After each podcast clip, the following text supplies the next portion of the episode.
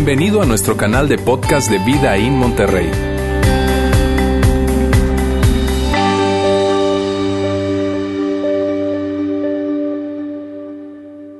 Esta serie trata acerca de saber decir que sí, saber decir que no, saber respetar el no de otras personas y cuando alguien nos diga no, entonces que nosotros no nos vayamos a sentir ni, ni, ni, ni, a, herir porque alguien nos dice que no. Esta serie trata acerca de lo que tiene que ver con principalmente nuestra responsabilidad, lo que está a cargo de nosotros y lo que no, ¿sabes?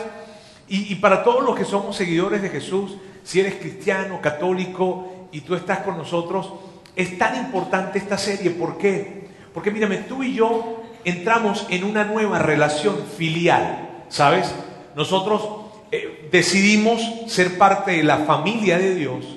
Y al ser parte de la familia de Dios, entramos a una familia en donde los límites están presentes. Ahora, no están presentes para, para controlarte ni para robarte la diversión, no. Los límites están presentes en la familia de Dios para que tú puedas tener una vida plena, para que puedas disfrutar verdaderamente de la vida. Para eso están presentes los límites en la familia de Dios. Ahora, y mira, esto ha sido desde un principio. Desde un principio ha sido así. Cuando tú ves el relato de la creación que se encuentra en el libro de Génesis y ves ese relato y ves a Dios diciéndole a Adán y Eva, tienes todo esto que está aquí para que lo disfrutes, esto que está acá, déjalo tranquilo. Tienes todo esto que está acá, esto, déjalo tranquilo. En ese momento él estaba estableciendo límites. Él estaba estableciendo límites y con los límites estaba estableciendo responsabilidades, en donde le estaba diciendo a Adán y Eva, hey, esto, tu responsabilidad es quedarte acá. Tu responsabilidad se encuentra acá. No te metas para acá porque esta no es tu responsabilidad. Quédate acá. Él estaba estableciendo límites. Con los límites se establecen las responsabilidades y con las responsabilidades se establecen también las consecuencias. Así es que esto es, ha sido así desde un principio. Una vida saludable, una sociedad saludable funciona con límites. Así funciona. Y probablemente tú digas, oye Roberto, sabes, yo no soy un seguidor de Jesús, yo, yo tengo muchas dudas con respecto a Dios. Si yo, si yo tomara esto de los límites que tú estás diciendo, aún, aún cuando yo no creo, aún cuando tengo muchas dudas, aún cuando no soy un seguidor de Jesús, pero si yo tomara esto, ¿tendría una vida plena? Una, ¿Sería posible para mí tener, construir esas relaciones saludables y, realmente tener esa plenitud que, que tú comentas? Sí, definitivamente sí. No necesitas creer en Dios, no necesitas ser un seguidor de Jesús para tomar los principios y lo que tiene que ver con los límites, aplicarlo y que te funcione. Así es que yo estoy feliz de que tú estés con nosotros el día de hoy o que nos estés viendo por nuestra transmisión online. Estoy súper feliz y que seas parte de esto. Ahora, permíteme explicarme un poco más acerca de lo que nos referimos cuando hablamos acerca de los límites. Para eso, mírame, los límites tienen que ver definitivamente con círculos de responsabilidad. Y así se ve, se ve de esta manera. Hay varios círculos de responsabilidad. Uno es mi círculo de responsabilidad. Otro es la responsabilidad de otros. ¿Verdad? Y la responsabilidad de Dios, porque Dios también tiene su círculo de responsabilidad. Y el asunto de los límites está alrededor de esto, de que tú tienes que quedarte en tu círculo de responsabilidad. ¿Sí viste? De hecho, por aquí traigo algo para ilustrarlo aún más, ¿ok? Esto se ve más o menos, no, este, así. Por acá, por acá y por acá. En donde cada círculo representa mi responsabilidad. Así es que la idea con respecto a los límites es esto. Debes quedarte en tu círculo de responsabilidad. Debes hacer lo que tiene que ver contigo, no meterte en la responsabilidad de alguien más o hacer que alguien venga y tome responsabilidad por lo que es tu responsabilidad.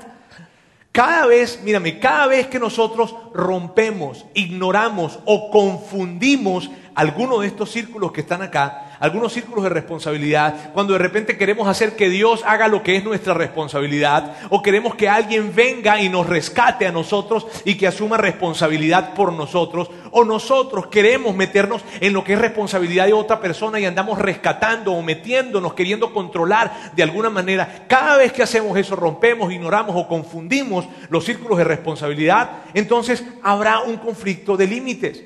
De hecho, mira bien, los problemas la mayoría de los problemas individuales y la mayoría de los problemas relacionales vienen cuando en alguna medida, en algún momento, alguno de estos círculos se rompió. Alguno de estos círculos se ignoró o se confundió. Y ahí entraron tensiones que fueron naturales de las relaciones. Ahora fíjate algo curioso, que estos tres círculos eh, eh, están sobrepuestos, ¿sí lo notas?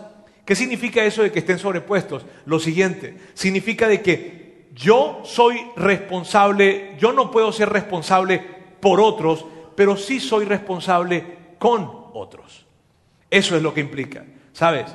Yo no puedo ser responsable por otras personas, pero yo sí soy responsable con otras personas. O sea, yo sí soy responsable de ayudar a otras personas, de de, de, alguna manera extender mi mano, mi apoyo, en fin, para otras personas, pero no por otras personas. Eso es parte de mi responsabilidad, es parte de los círculos de responsabilidad. Bien, entonces cada vez que se rompe alguno de estos círculos hay tensiones, hay problemas, hay situaciones. La semana pasada Lauro nos hablaba acerca de esto y nos hablaba acerca de que hay cuatro tipos de personalidades que se presentan con respecto a los límites y, eran, y son las siguientes, él nos hablaba, decía complacientes, que son esas personas que no saben decir que no y como no saben decir que no, terminan diciéndole que sí a lo malo.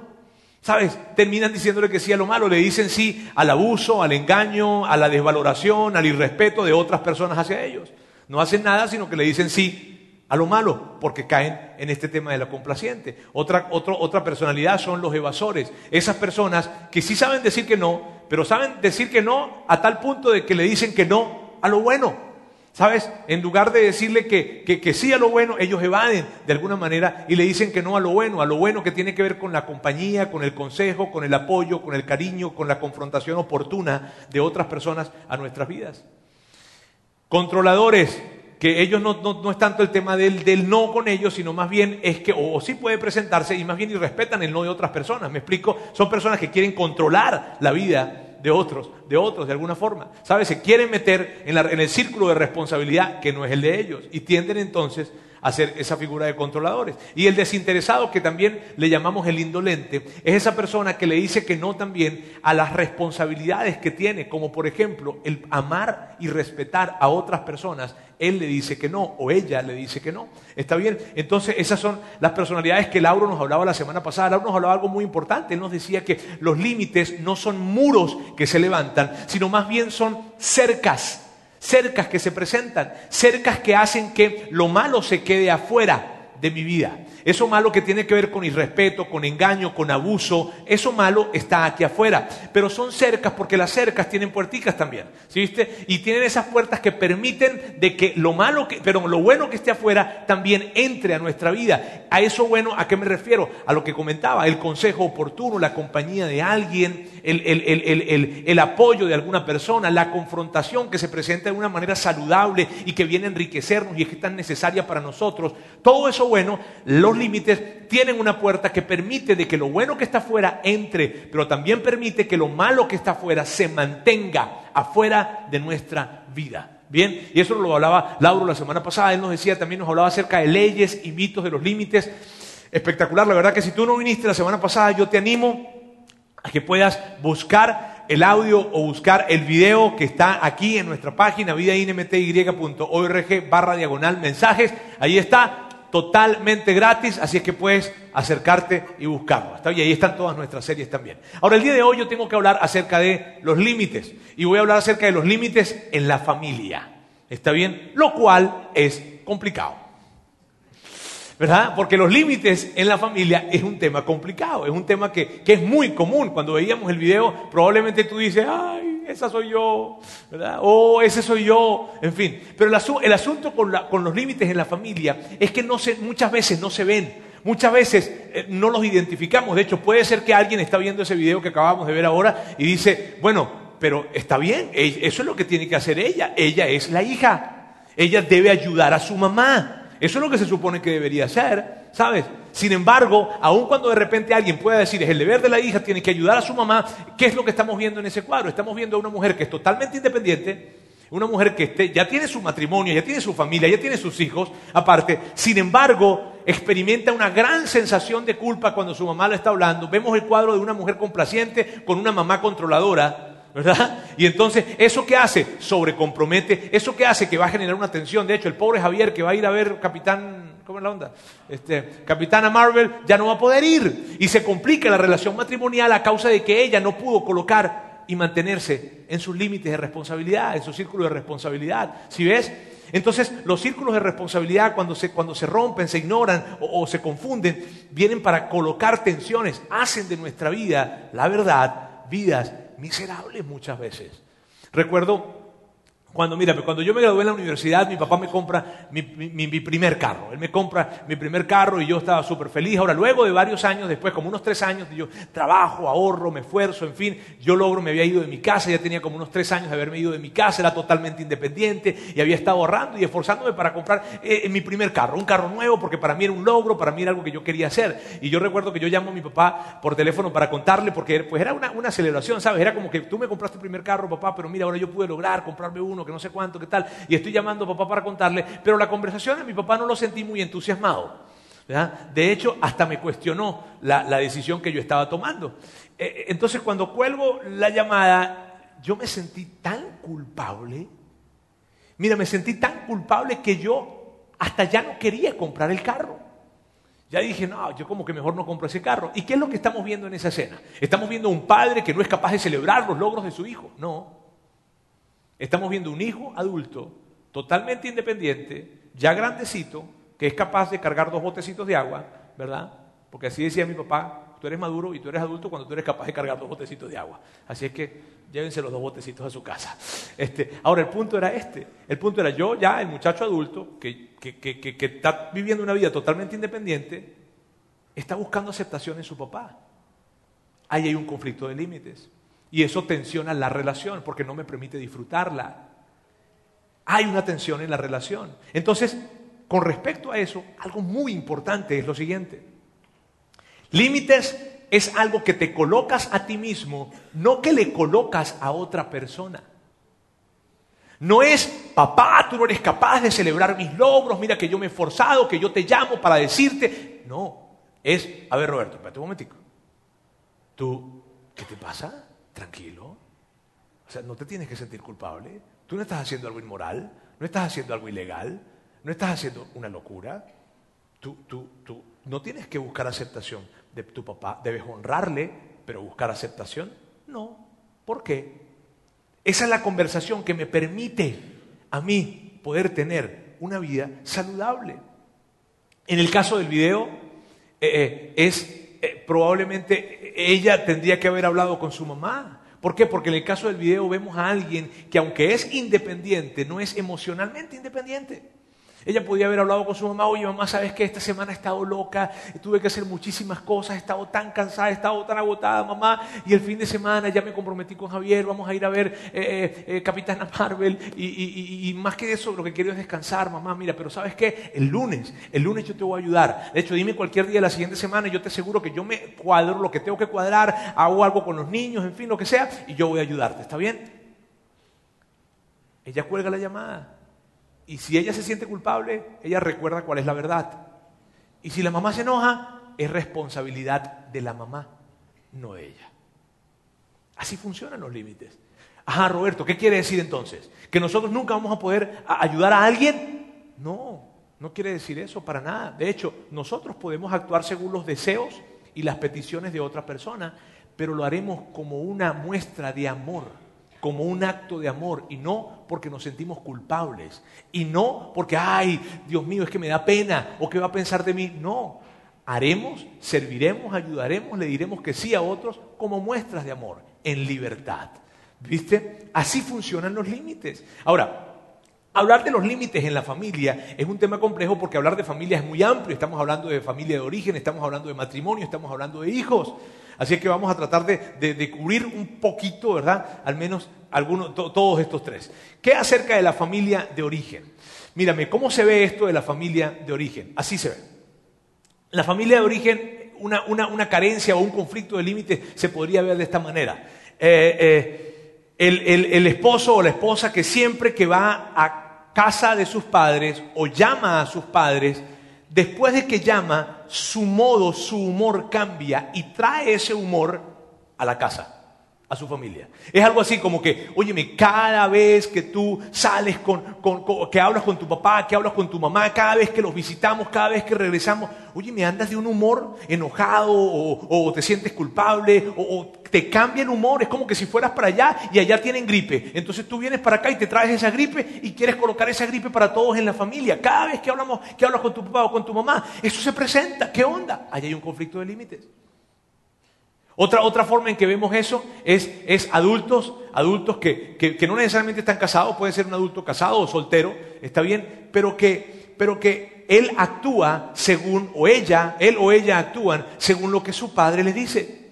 Y ellos toman decisiones financieras, toman decisiones en su vida, toman las decisiones de, de vacaciones, de todo en función a lo que su papá su mamá les dice. Y si esa persona está casada, la, su pareja se siente de esta manera, se siente como, desplazada o desplazado por, por, por su suegro o por su suegra. Así se siente. Allí hay un conflicto de límites.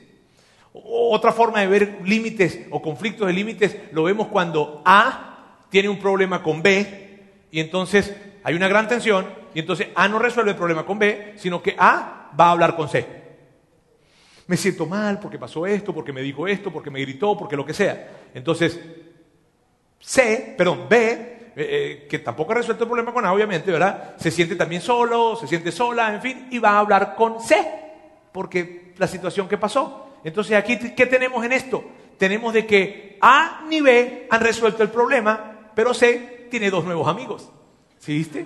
Entonces, fíjense, ¿qué es lo que sucede allí? Que hay una triangulación y la triangulación no permite que una relación madure. Una relación, al contrario, obstaculiza, hace, intoxica una relación. No es una relación saludable. Cuando la triangulación está presente, amigos, allí no hay madurez, no hay una tensión, no hay una relación saludable. Jugando cualquiera de estos roles en donde A puede ser papá, a y B pueden ser esposo, esposa, papá, hijo, eh, cuñado, quien sea. A, B y C. Otra de las formas en las que vemos los límites eh, o conflictos de límites dentro de las familias de origen se ve también cuando un hijo está rescatando constantemente a sus padres. Constantemente. Sabes, hay un orden natural que está establecido Pablo nos menciona algo acerca de eso. Y mira cómo lo expresa Pablo, el apóstol Pablo. Él dice, después de todo, los hijos no mantienen a los padres. Al contrario, son los padres quienes mantienen a sus hijos. Ahora, permíteme hacer una aclaratoria aquí, a sus hijos pequeños. ¿Está bien? O sea, no es que, ay, mi muchachito de 30 años, qué pobrecito, tengo que ayudarlo. Ahí habría otro problema de límites también. ¿Ok? ¿Está bien? Son hijos pequeños. ¿Está bien? Ahora, fíjate bien, ese es el orden natural que se establece. De hecho, en la Biblia también se habla de que son los padres los que tienen que dejar herencia a sus hijos. Eso es un orden natural que está establecido. Ahora, ¿qué quiere decir eso? ¿Que yo no puedo ayudar a mis padres? No, claro que no. Porque el mismo Pablo también nos habla acerca de eso. Hay una oportunidad que él está hablando con Timoteo, que es su mentoreado. Él está mentoreando a Timoteo y le está diciendo, mira, hablándole con respecto a las viudas, le dice, ayuda a las viudas. Y también les dice esto, pero si ella no tiene hijos o nietos, la primera responsabilidad de ellos es poner, perdón, si ella tiene, si ella tiene hijos o nietos, la primera responsabilidad de ellos es poner en práctica la sumisión a Dios en su hogar y retribuir, porque ella ha hecho mucho por él, él ha hecho mucho por ellos, retribuir a sus padres al cuidarlos. Esto es algo que le agrada a Dios. Entonces, claro que sí, claro que como hijos tenemos que de repente y definitivamente apoyar a nuestros padres, solo que como está implícito en este mismo texto, es en una condición de real necesidad. Aquí estamos hablando de una viuda. O sea, no, estamos hablando de que, ay, mi amor, ¿sabes qué? Vamos a tener que buscar la manera, pero es que papá y mamá no han ido a Disney. Tenemos que ayudarlos. Entonces la familia se complica financieramente, inclusive hasta en deudas pueden caer, porque es que papá y mamá no han ido. Imagínense vivir la vida sin ir a Disney. Horrible. Sí. Es cuando hay una necesidad real. E, e, entonces el matrimonio se coloca de acuerdo y, ellos están de acuerdo para, para, apoyar a papá o a mamá. Y lo apoyan según, la, según su realidad, según la realidad que tengan. ¿Sabes?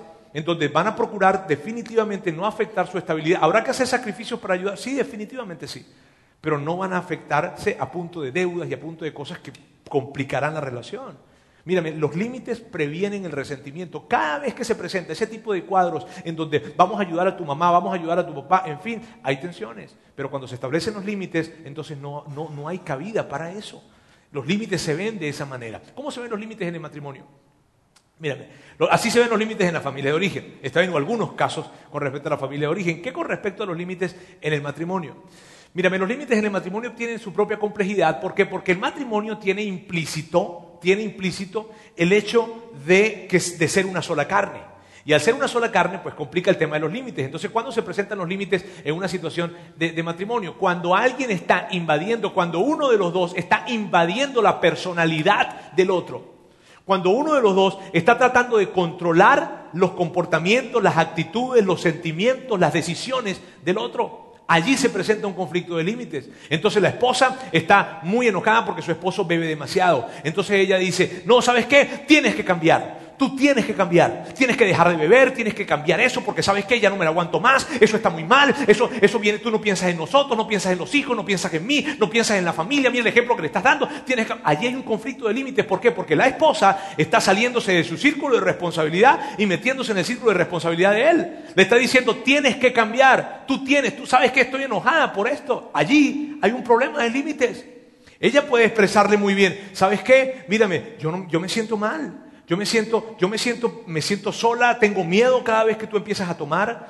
Me preocupan los niños y la formación de los niños por el ejemplo que nosotros les estamos dando, que tú le estás dando con respecto a esto. ¿Sabes qué? Me siento de esta manera. Pero el, tema de decirle, tú tienes que cambiar, y la queja y el reclamo, pararse acá, esa no es responsabilidad de ella, esa es responsabilidad de él. Y entonces, ¿qué hacemos en ese caso? Ahorita vamos a ver un ejemplo con respecto a eso, ¿está bien? Pero ahí hay un conflicto de límites. Otro conflicto de límites que se presenta es cuando el esposo siempre llega tarde. Llega tarde de trabajar, llega tarde de la oficina, la esposa quiere que él llegue temprano. Y entonces él llega tarde y ella quiere que llegue temprano y allí hay una gran tensión y hay queja y hay reclamo y hay queja y hay reclamo. Dicho sea de paso, la queja y el reclamo, señores, no funcionan en un matrimonio. Entonces hay una gran tensión en esa situación, pero ¿cuál es el problema allí? El problema no es que él llega tarde, el problema es que ella quiere que él llegue temprano. Antes de que me crucifiquen aquí y me sacrifiquen, permítanme explicarme un poco y ampliar este asunto. ¿Está bien? Mira bien, mira bien. Ella desea que llegue temprano. Pero si yo le preguntara a esa mujer, a esa esposa, mírame, si tú estuvieras con tus amigas haciendo algo, entretenida en donde estás entretenida con ellas, en fin, o con tu familia, en fin, lo que sea, y él llegara tarde, ¿te molestarías? No. Mm. Pero está llegando tarde. El problema no es que llegue tarde, el problema es que ella quiere que llegue temprano. Y entonces que ella está mal, no. Él está bien, no. El tema que se presenta en un cuadro como este es que él desea estar un poco más en la oficina, ella desea que él llegue más temprano a casa. Hay dos deseos en conflicto. Así es el matrimonio. Entonces, ¿qué? Que el matrimonio se trata de poder resolver ese tipo de deseos en conflicto a través de la conversación. Esto es lo que yo deseo, esto es lo que yo deseo. Entonces pongámonos de acuerdo con respecto a esto, ¿sabes? Pero cuando eso, cuando, cuando está el constante reclamo, los deseos que no son satisfechos generan un conflicto en términos de límites. Otra de las cosas que también se presentan con respecto a límites dentro del matrimonio es cuando en el matrimonio no se permite que se experimenten consecuencias. ¿A qué te refieres, Roberto? El esposo que llega y entonces el esposo grita, desvalora y respeta. Y entonces la esposa, por otra parte, le contesta con cariño, con cuidados, con atenciones. No. Ante la maldad de él, ante su, ante su grosería, ante su, ante su desvaloración, no puede, eh, ante su maldad, no puedo darle consecuencias positivas. Cariños, atenciones y cuidados, no. La esposa en este caso no está permitiéndole al hombre que experimente consecuencias por la manera equivocada y mala de actuar.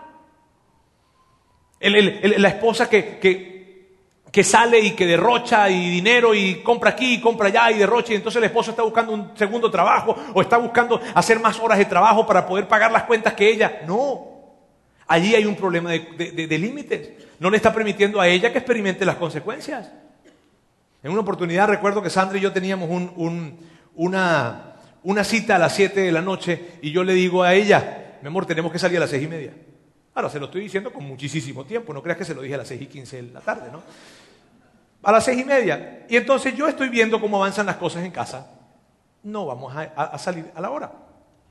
Y se me empieza a meter a mí el demonio. Mm.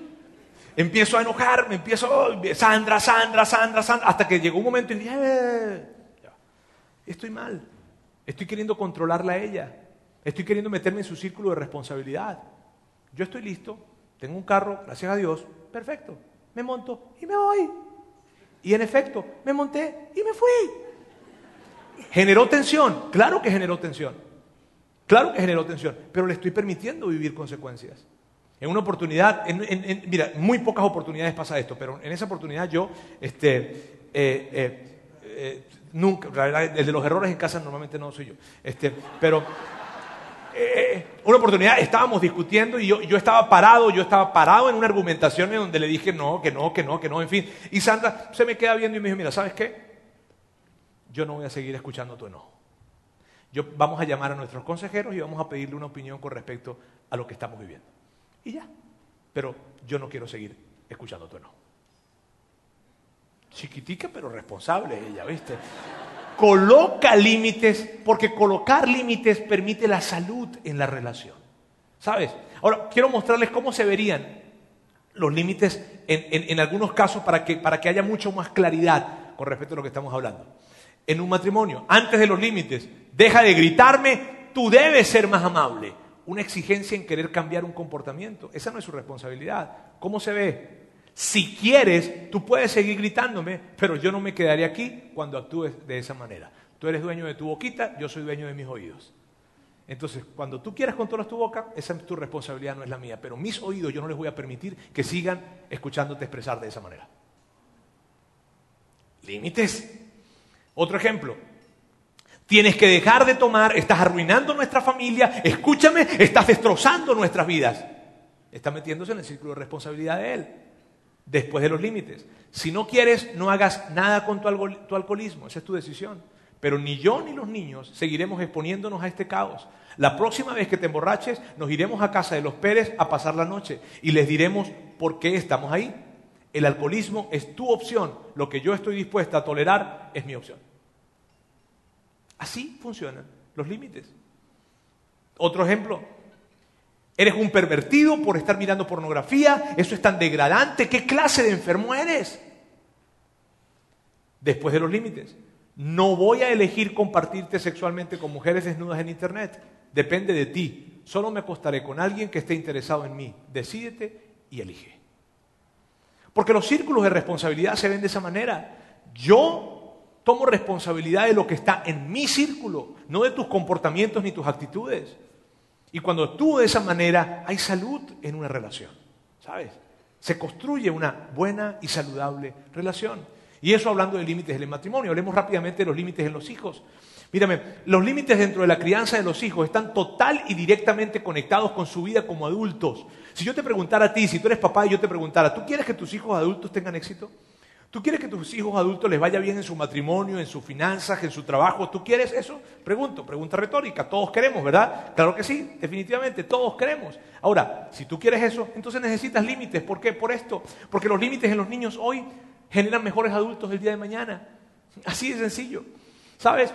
Y esto es una realidad que tenemos que tener presente. Mírame, cuando un papá o cuando, cuando, como padres nosotros no somos capaces de colocar límites a nuestros hijos, estamos creando entonces de alguna manera unos adultos que el día de mañana crecen con la sensación de que la vida les debe algo y que las demás personas les deben algo y que tienen que. No. O cuando de repente caemos en el asunto de colocar demasiados límites y una actitud controladora, probablemente estamos entonces imposibilitando a nuestros hijos para que el día de mañana sepan tomar decisiones. El límites en los niños hay que presentarlos para garantizarse mejores adultos el día de mañana. Mira bien, la Biblia habla muchísimo acerca de los límites en la crianza de los hijos. Y la Biblia, cada vez que habla acerca de esto, muchas de las veces que habla acerca de esto, lo presenta a través de una palabra y es la siguiente, disciplina. Y esta disciplina está conectada con otra palabra más que es la instrucción. La disciplina, el propósito de la disciplina es la instrucción. El propósito de la disciplina es la enseñanza. No es castigar, no busca dañar, no es la chancla voladora. sino es la instrucción, la enseñanza. La disciplina tiene como el propósito de enseñar y de instruir. Si no hay instrucción ni hay enseñanza, no se trata de disciplina, se trata de castigo. ¿Sí es? De eso se trata. La, crianza de los hijos tiene muchísimo que ver, fíjate bien, la crianza de los hijos tiene muchísimo que ver con permitirles a ellos que experimenten consecuencias, de hecho, con buscar momentos en donde ellos experimenten las consecuencias, no de librarlos de las consecuencias, sino de que experimenten consecuencias. Dependiendo de la edad, obviamente, las consecuencias son diferentes para, para un niño de 5, de 7, de 8, de 9, de 10, de 12, de 14, pero deben haber consecuencias. Son diferentes, pero deben haber. Ahora, eh, eh, eh, mírame, como padres nosotros tenemos que asegurarnos que nuestros hijos puedan, puedan entender lo siguiente, y esto es muy, de las tantas cosas que puedan entender, pero al menos les comento tres, el poder del no. Que ellos entiendan que hay poder en el no, que el no es poderoso, que ellos pueden decirle que no a alguien, cada vez que alguien venga a pasar límites físicos, cada vez que alguien venga a pasar límites inclusive emocionales, cada vez que venga alguien y que les haga sentir incómodos, que, venga para, para, para, de alguna manera hacerlos, llevarlos a hacer algo que ellos no quieran, que ellos digan, no, tienes poder en el no, el no tiene poder. Entonces tú puedes decir que no y nosotros tenemos que respetar el no de ellos, porque ellos tienen que ver que casa se respetaba el no de ellos. ¿Sabes? Claro, y enseñarles también que no aplica cuando dicen no quiero hacer la tarea. Ahí eso no aplica. Está bien, eso es obligaciones. Esto es otra cosa. Pero el poder del no tienen que saberlo. El poder, el saber respetar el no de otras personas. Cuando alguien les dice que no, ¡ey! ¡ey! Ellos tienen que saber respetar. Y no tienen que ofenderse porque alguien les haya dicho que no. El poder del no es increíblemente poderoso. Y, y alguien lo. Mira, el no lo aprendemos en casa, amigos.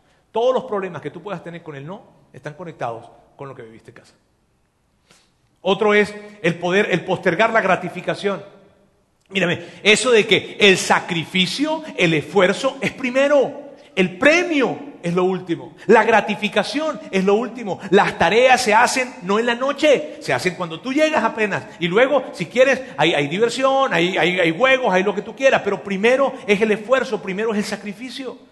Postergar la gratificación, mira, de hecho, una señal de madurez es justamente esa, postergar la gratificación. A mí me preocupa mucho cuando yo veo tantos padres que de alguna manera cuando sus hijos dicen A, ellos brincan a solucionarle la A. No, eso es tan peligroso, porque tú como adulto sabes que la gratificación no es el primero, y cuando tú buscas gratificación primero, ahí es donde hay tantas historias de adicciones inclusive. De hecho, Pablo lo presenta de una manera espectacular, hablando o refiriéndose acerca de Jesús. Permíteme leerte este texto. Él dice, debido al gozo que le esperaba, hablando de Jesús, debido al gozo que le esperaba, futuro, Jesús soportó la cruz sin importarle la vergüenza que ésta representaba. Ahora está sentado en el lugar de honor junto al trono de Dios. Y en este caso, Pablo está presentando, mírame bien, hey, ¿Sabes? Jesús primero soportó la cruz y luego le llegó el honor. Porque la vida funciona así, tú como, tú como adulto lo entiendes muy bien. Primero es el esfuerzo, primero es el sacrificio y luego entra el premio. Ese es el orden saludable de las cosas. ¿Bien? Entonces vemos el poder del no, vemos el postergar la gratificación y también vemos una tercera cosa que es conversaciones más que imposiciones. Como padres tenemos que aprender a conversar más y a imponer menos. ¿Por qué? Porque a través de la conversación nosotros podremos conectar la instrucción que hay en la disciplina. Si no hay conversación, si yo mi tendencia, la tuya y la mía pueden ser esa, tal vez no sé cuál puede ser tu tendencia, pero la gran mayoría de los padres podemos tener la tendencia a imponer. Y cuando yo impongo y no tengo una conversación, estoy dejando de que la instrucción tenga efecto. Entonces no estoy realmente disciplinando, sino estoy castigando. Es la conversación la que entrega ese componente. Tenemos que aprender a conversar más que a imponer más. Habrá momentos en los que haya que imponer definitivamente, está bien, pero aprendamos a conversar más que a imponer. ¿Está bien? Ahora, así hablamos en términos generales de la familia, del matrimonio, de los hijos. Yo sé que voy un poco rápido, pero de, alguna manera quería tocar todos los elementos de la familia, o, algunos, o varios de los elementos de la familia. Entonces, ¿qué hacemos, Roberto? ¿Qué hacemos ante esto? Y en los minutos que me restan, yo quisiera hablarles de un pequeño mapa para que tú, en términos de límites, puedas actuar o puedas llegar a poder desarrollar límites saludables dentro de tus relaciones. El, primero de primer paso en este mapa es el siguiente, reconocer e identificar. reconocer e identificar que, que, que, mírame, todos tenemos conflictos de límites, todos. Todos tenemos conflictos de límites. De alguna manera y en alguna medida. ¿Sabes? Eh, cuando hay grandes tensiones emocionales, ¿sabes? Cuando la ira está muy presente, cuando la tristeza está muy presente, cuando la culpa está muy presente, cuando hay grandes tensiones emocionales, muy probablemente hay conflictos de límites. Cuando, cuando, cuando, esos cuatro personajes que, que, veíamos hace un momento, que, que Lauro nos hablaba la semana pasada, ¿con cuál de ellos te identificas? ¿Complaciente? ¿Evasor? ¿Controlador? ¿Indolente? Yo, las muy pocas veces en la vida que, he fallado, ¿verdad? Este, puedo caer un poco hacia el lado del controlador. Sí, yo sé que tú no lo puedes creer, yo, sé que no lo puedes creer, pero, pero mírame, sí, si yo tengo que de alguna manera decirte, yo puedo caer un poco hacia ese lado. En algún momento del indolente, pero un poquitico nada más aquí hacia ella. En las dos, tres ocasiones que en la vida me ha tocado. Este, vez, pero yo tengo que reconocerlo. Tú tienes que reconocer dónde te sientes. Cuando ves controladores, evasores, indolentes, complacientes.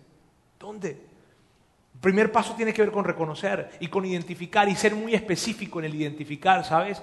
Cuando me refiero a ser específico en el identificar, me refiero a esto. ¿Quién, qué, y por qué. ¿Con quién estoy teniendo una situación de límites? ¿Con quién me cuesta colocar límites? Y, en mi vida he permitido de que venga y, esté aquí o que yo vaya y esté en donde es su círculo. ¿Con quién? ¿Con papá? ¿Con mamá? ¿Con amigos? ¿Con, con quién? Estamos hablando de familia en este momento, ¿está bien? Pero ¿con qué persona me ha costado colocar límites? ¿Qué? ¿En qué área en el área financiera probablemente, siempre permito que mis papás, y ya yo estoy casado, ya yo tengo hijos, y permito que mis padres vengan a rescatarme, a rescatarme, y a rescatarme, y constantemente me están rescatando, rescatando. Ahí hay un conflicto de límites. O yo estoy rescatando, rescatando, rescatando, rescatando. Ahí hay un conflicto de límites. En el área sexual probablemente, en el que tú cada vez que de repente vas y te acercas con tu esposa, no, no hay, no se quiere, no, no, hay, no, hay una, hay una, no hay una conexión, no quiero estar contigo, en fin, ahí hay una situación de límites. ¿En qué área? ¿En qué área? Hay que ser específico. ¿Y por qué? ¿Por qué se presenta eso? Porque detrás de un conflicto de límites hay un porqué. ¿De dónde se originó? ¿De dónde viene? ¿Fue por patrones familiares? ¿Fue por necesidades que probablemente no, pudieron ser satisfechas, eh, como por ejemplo la necesidad de aceptación, de aprobación? y que no se resolvieron en casa en el tiempo de la niñez y entonces eso vino para, para complicar de alguna vez las cosas y hoy tengo conflictos de límites y hoy estoy buscando aceptación como padre en mis hijos. Reconocer e identificar. Segundo paso, una, establecer una estructura de apoyo. Establecer una estructura de apoyo. Y con esto, amigos, básicamente, y cuando hablo, de estructura de apoyo me refiero a Dios. Y aquí, si tú no crees en Dios, mírame bien, este punto estará incompleto para ti. ¿Sabes? Porque es complicado. ¿Y por qué es complicado? Por esto. Porque hay necesidades que solo podemos satisfacer en Dios. Solo. La necesidad de aceptación, la necesidad de aprobación, la necesidad de amor incondicional, la necesidad de seguridad. Cuando alguien quiere satisfacer de alguna manera esas necesidades en su esposo, en su esposa, en sus padres, en sus hijos, va a haber un conflicto de límites. Hay necesidades que solo podremos satisfacer en Dios. Solo, no podemos ni debemos, porque cada vez que yo trate de satisfacer la relación, mi necesidad de, de amor incondicional o de seguridad, de propósito de vida en alguien que no es Dios, creo una relación de codependencia. Entonces, Dios es parte de esa estructura de apoyo y otros son parte de la estructura de apoyo. ¿Por qué? Miren amigos, la gran mayoría de las personas que tienen, no pueden colocar límites, no lo hacen porque tienen temor al abandono. A que ella los deje, a que él las deje, a que, a que los niños, los hijos se acerquen, a que papá, en fin, al abandono. Entonces es necesario contar con otras personas cuando tú decides colocar límites en tu vida para poder caminar en una, en una vida que se disfrute mucho más. Es necesario buscar a otras personas. Otras personas, porque el proceso, mírame, el proceso de los límites es eso, es un proceso. No se resuelve en un día y no se resuelve solo, definitivamente. Y para poder reconocer e identificar lo que hablábamos acá, probablemente necesites literatura, probablemente necesites alguien que te ayude, probablemente necesites un consejero, un psicólogo, no sé, dependiendo. ¿Sabes? Y, necesitas un proceso. Entonces en ese proceso necesitas gente que te ayuden a mantenerte firme en ese camino, que te ayuden a mantenerte firme. Mírame, el compromiso y la convicción nunca son suficientes. Es necesario la relación con otras personas para ayudarte a poder recorrer el camino de los límites. Es necesario, no se puede solo. Eh, eh, y muchas veces personas que están practicando o que están colocando límites, lo que pueden hacer es esto. Llegan y, colocan límites y al colocar límites lo que están colocando más bien son muros de contención. Como es la primera vez que están colocando, los colocan límites e inclusive hasta se puede sentir agresivos. Y no se trata de eso. No se trata de eso, porque tiene que ver contigo, no con otros. Pero tienes que buscar a alguien de repente, oye, ¿sabes que le coloqué este límite? ¿Cómo ves? ¿Qué crees? Dije esto, no dije esto, voy a decir esto, ¿cómo lo ves? Y puedes ayudarte con otras personas. De eso se trata. Para que te anime, inclusive cuando ya tú dices, no, ya me cansé, ya no puedo, es que sí, tengo que ayudar, tengo que hacer, tengo que intervenir, tengo que rescatar, tengo que pedir ayuda. En fin, haya alguien cerca de ti que te diga, no, estás colocando límites. Es un proceso. De hecho, quien en la historia de Israel se conoce como el hombre más sabio que ha existido, escribió lo siguiente. Él dijo, lo siguiente, es mejor ser dos que uno, porque ambos pueden ayudarse mutuamente a lograr el éxito. Si uno cae, el otro puede darle la mano y ayudarle, pero el que cae y está solo, ese sí que está en problemas. Alguien que está solo puede ser atacado y vencido, pero si son dos, se ponen de espalda con espalda y vencen. Mejor todavía si son tres, porque una cuerda triple no se corta fácilmente. Y puede que tú hayas escuchado este texto en un contexto de boda o matrimonio, ¿verdad? Pero cuando Salomón escribió esto no lo estaba refiriendo estrictamente a esto, era un contexto mucho más amplio. Y el punto es este, amigos, miren bien, tratar de colocar límites solos es algo no sabio, para no decir otra cosa. Tratar de colocar límites sin una estructura de apoyo no es algo sabio. Puedes herirte, herir a otros. Y como tercer elemento o tercer paso está el actuar. Actúa, reconoce, identifica, establece una estructura de apoyo y ahí sí, no actúes antes de que no hagas esto. No, no te precipites, voy a colocar límites. No, no, no. Primero esto y luego actúa. Actuar, actuar tiene que ver con practicar. Practica. Practica colocando límites. Practica en un entorno más seguro. Practica con personas que te aman incondicionalmente y que te van a respetar tu no, si acaso el no es algo que, tienes que trabajar. Y si de repente alguien te dice, a ver Roberto, o en Roberto no, o sea, te dice, mírame, óyeme, este, te invito al cine, diles que no. Te invito a comer, diles que no. Diles que no puedes. Pero ¿y si sí puedo? No pasa nada, diles que no puedes, estás practicando los límites. Pero practica. Si tu problema es con el no, si tu problema es decir que no, practícalo en un ambiente seguro. ¿Sabes qué? No, oye, no, no, qué pena, no. ¿Por qué no? Ah, es que no, no, no puedo, no, no. ¿Pero por qué no? Porque no, chico, no. O sea, eh, eh, practica el no. Otra forma, otra forma es, otra forma es, dale algo a alguien sin esperar. Si probablemente tú eres una persona que tiende a ser probablemente controlador, dale algo a alguien sin que esperes recibir nada de esa persona. Dale algo a alguien. El controlador muchas veces quiere que le den las gracias. ¿Sabes? No. ¿Por qué? dale algo a alguien y no esperes nada a cambio. Eso, practica, practica en un entorno seguro, porque probablemente la persona con la que tú tienes límites va a ser complicado que tú vayas de buenas a primeras. Primero practica, practica, practica, porque esa relación puede implicar una tensión, una gran tensión en tu vida y que por años has tenido esa tensión. Entonces, vete suave y primero practica. Actuar implica perdonar. Cuando yo voy a colocarle límites a alguien, muy probablemente te sientas herido por esa persona o te hayas sentido herida por esa persona. Perdona, porque si tú no perdonas, no vas a poder actuar en libertad. Cuando tú no perdonas, estás permitiendo que la otra persona te controle tu vida. Para poder colocar límites necesitas perdonar. Así que actuar implica perdonar, implica, implica quitarle poder a esa persona en tu vida y el poder se lo quitas con perdón. Actuar implica acordar o hablar.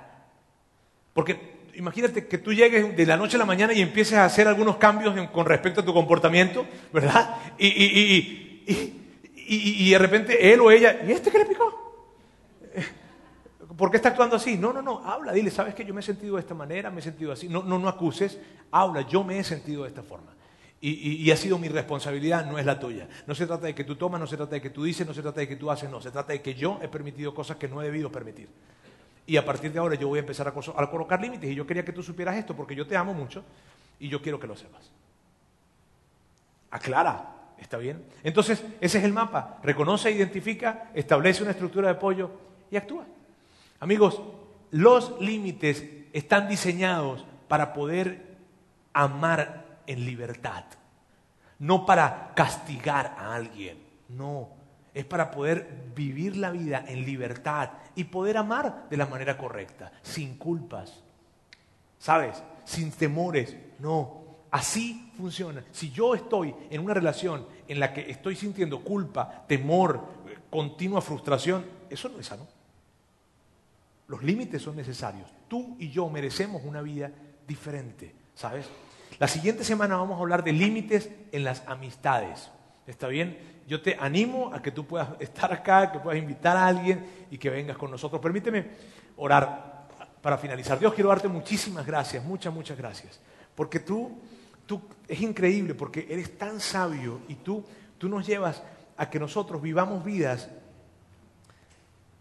saludables, en donde no tengamos que estar aconsejados por la culpa ni el temor, sino más bien que podamos amar con libertad, ayudar a otros, amar a otros en libertad. Y esto lo podemos hacer cuando colocamos límites en nuestras vidas. Ayúdanos, ayúdanos Dios a entender y a mantenernos en nuestro círculo de responsabilidad. Ayúdanos Dios para poder construir límites saludables y disfrutar y enriquecer las relaciones que hoy en día tenemos. Te amamos, yo te pido por todas estas personas que están en este lugar, por todos los que nos están viendo en esta transmisión online. Yo pido Dios que tu bendición esté con ellos. En el nombre de Jesús. Amén. Gracias por haber escuchado este podcast de Vida en Monterrey. Si deseas escuchar estos mensajes en vivo, te invitamos a que nos acompañes todos los domingos a nuestro auditorio. Para más información sobre nuestra ubicación y horarios, entra a vidainmty.org o síguenos en nuestras redes sociales como Facebook, Twitter e Instagram. Nos vemos la próxima semana.